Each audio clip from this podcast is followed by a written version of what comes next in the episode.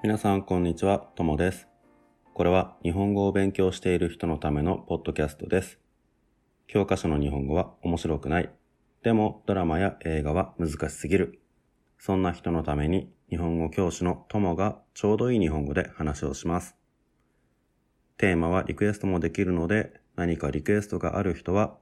メールとか SNS でメッセージをください。さて、今日は、えー久しぶりにちょっと俺の苦手なテーマです。何が苦手かというと、俺があまり知らないことについて話してくださいと言われたので、今日は俺のあまり知らないことがテーマです。じゃあ今日のテーマは何かというと、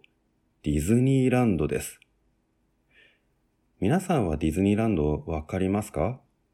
多分わかる人が多いですよね。ディズニーが作った世界中にあるとても有名な大きな遊園地です。このディズニーランドですが、日本にもディズニーランドと、あとディズニーシーっていう、まあこっちも同じ、あの、ディズニーが作った遊園地、二つあります。んで、このディズニーランドと、まあ日本ならディズニーシーも、この二つなんですが、実は俺は昔からあまりディズニーランドに興味がなかったので、あまりディズニーランドについて知らないんです。有名な遊園地なんですけどね、大好きな人もたくさんいるんですけど、でも俺はあまり興味が持てなかったんです。なんでかというと、子供の時は確かにこのディズニーランドはすごく楽しそうだったから行きたいと思ってたんですが、でも実際に行った時に、ああ、興味がないとは言ったけど、でも行ったことはあるんですよ。家族と一緒に子供の時に行きました。親に連れて行ってもらいました。それでその時にいろいろな乗り物に乗ろうと思ったんですけど、でも俺は絶叫マシンが大嫌いでした。絶叫マシンっていうのは、あの、日本語だと他にはジェットコースターとか、あとは他の国だとローラーコースターって言ったりするかな。とても早く動く乗り物ですね。それが大嫌いで、なので、あの、ディズニーランドに行っても、あんまり楽しむことができなかったんです。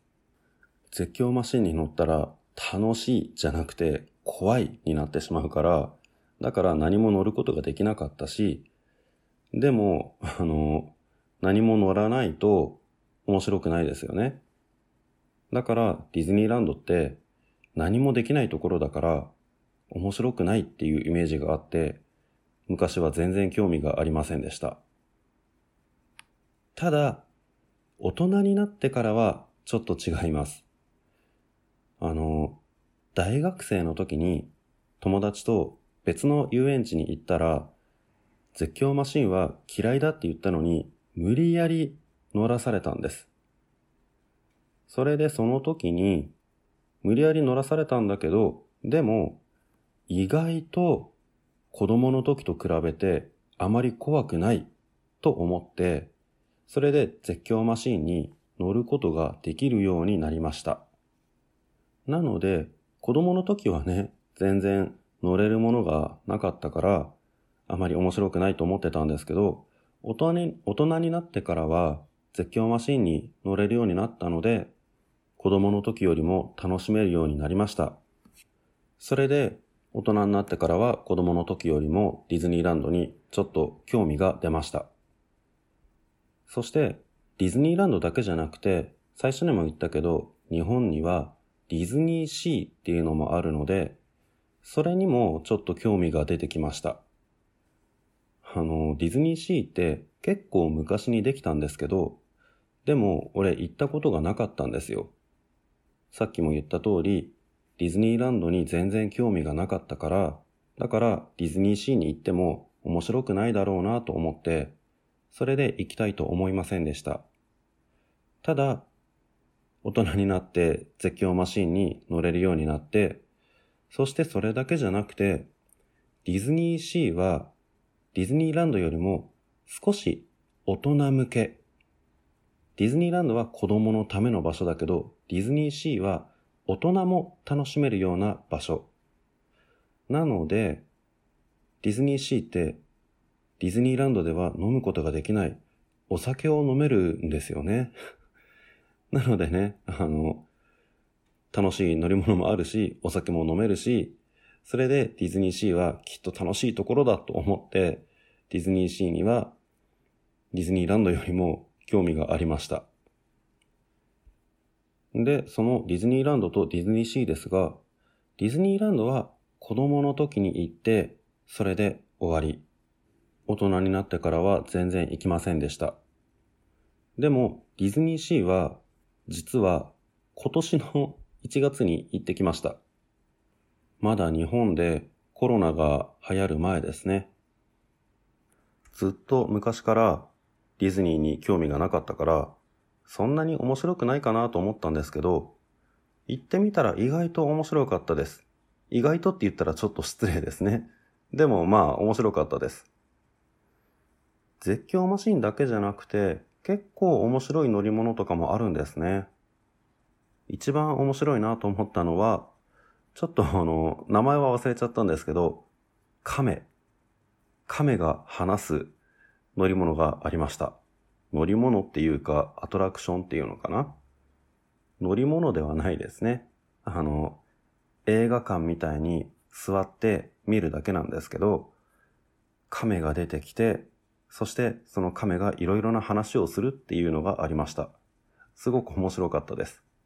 このディズニーランドとかディズニーシーっていうのは、ディズニーが好きな人はきっともっと楽しいんでしょうね。俺は子供の時も今もディズニーの映画とかアニメを全然見なかったので、だから楽しめる部分がかなり少ないと思うんですが、ディズニーのアニメとかが好きな人は、きっと楽しいんだろうなと思います。俺は子供の時は、映画とかアニメはディズニーのものは全然見なくて、あの、日本のジブリっていう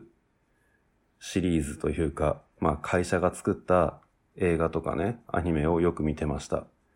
なので、俺はちょっとディズニーが完全に楽しめてないと思うんですが、でも、そのディズニーについてあまり知らない人でも面白いと思うものがたくさんあるので、やっぱりディズニーはすごいなと思いました。ちょっとね、面白かったのは、いろんなところにミッキーの形があるっていうことですね。ミッキーの耳、耳と、あと顔の三つの丸ですね。あの形がディズニーランドとかディズニーシーのいろんなところにあって、それを探すのがちょっと楽しかったです。さて、このディズニーランドとかディズニーシーですが、俺はね、その、昔は興味がなかったから、今は前よりも楽しいと思うんですけど、昔は全然興味がなかったから、だから今年行った時も興味がない状態で行ったので、あまり楽しめなかったかもしれませんが、今は一回行って楽しかったので、前よりもちょっと興味があるから、だからもう一回行ったら、きっと前よりも楽しいだろうなと思います。なので、またね、ディズニーに行く機会があったら、その時はもうちょっと楽しいポッドキャストが作れると思うので、えー、ディズニーが好きな人はちょっとね、このエピソードは面白くないかもしれませんが、次の機会まで待ってください。さあ、それじゃあ今日は、えー、この辺で終わりますが、俺の知らないものについてはね、すいませんが、あまり今日みたいに面白い話ができませんが、何かこうもっと面白いね、ディズニーについての情報が知りたかったら、このポッドキャストじゃなくて、